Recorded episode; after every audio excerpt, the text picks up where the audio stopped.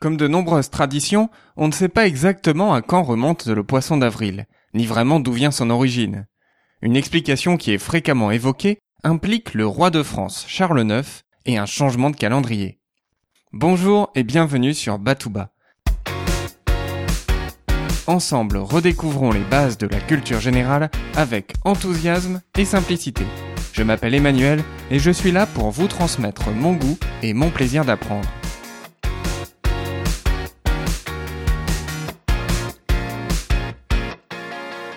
Au Moyen Âge, le début de l'année ne se célèbre pas partout le même jour. Certaines régions de France fêtent le Nouvel An le 25 décembre, d'autres le 25 mars, voire le 1er avril ou le 1er janvier. En 1564, Charles IX décide de mettre un terme à cette cacophonie et il signe l'édit du Roussillon qui fixe la date du changement de millésime au 1er janvier.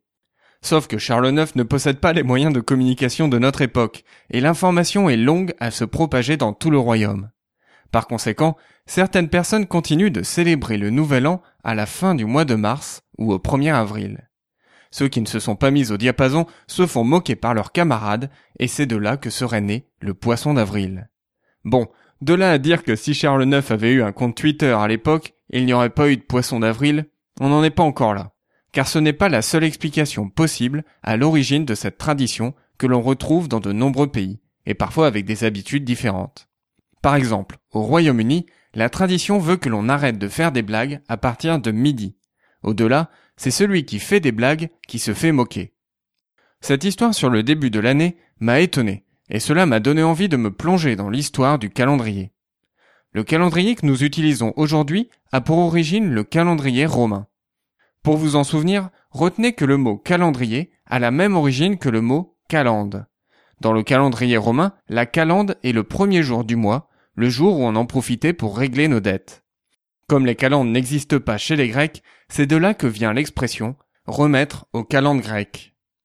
La première version du calendrier romain ne comptait que dix mois, qui allaient de mars à décembre. On en a encore une trace dans notre calendrier actuel quand on regarde les derniers mois de l'année septembre le septième mois, octobre le huitième mois, novembre le neuvième et décembre le dixième et dernier mois de l'année. Ce premier calendrier romain ne comportait que 304 jours, et il a été rapidement révisé avec notamment l'ajout des mois de janvier et de février.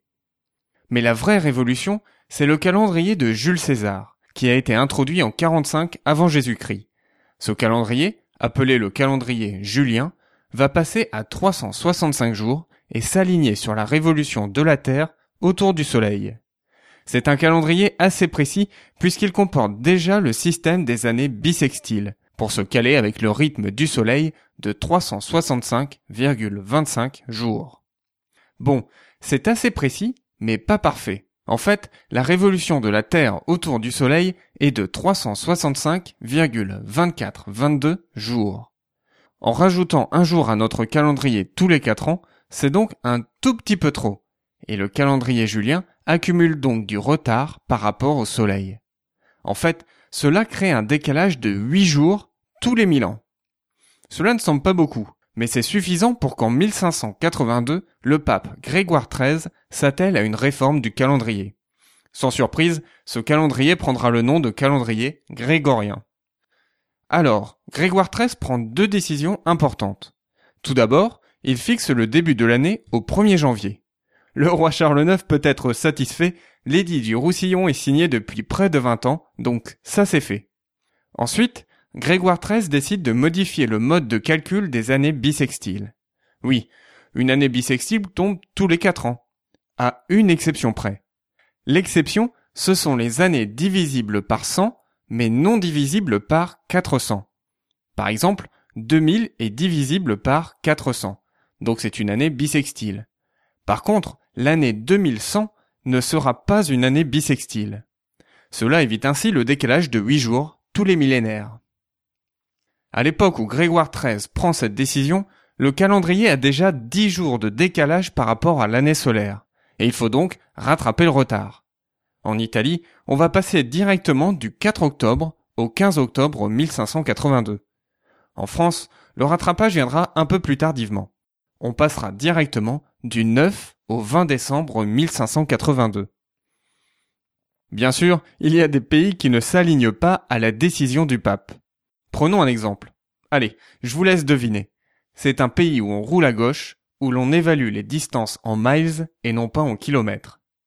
Oui, c'est uniquement en 1752 que la Grande-Bretagne abandonne le calendrier julien et adopte le calendrier grégorien. D'ailleurs, jusqu'à cette époque, les Anglais continuaient de célébrer le Nouvel An le 25 mars.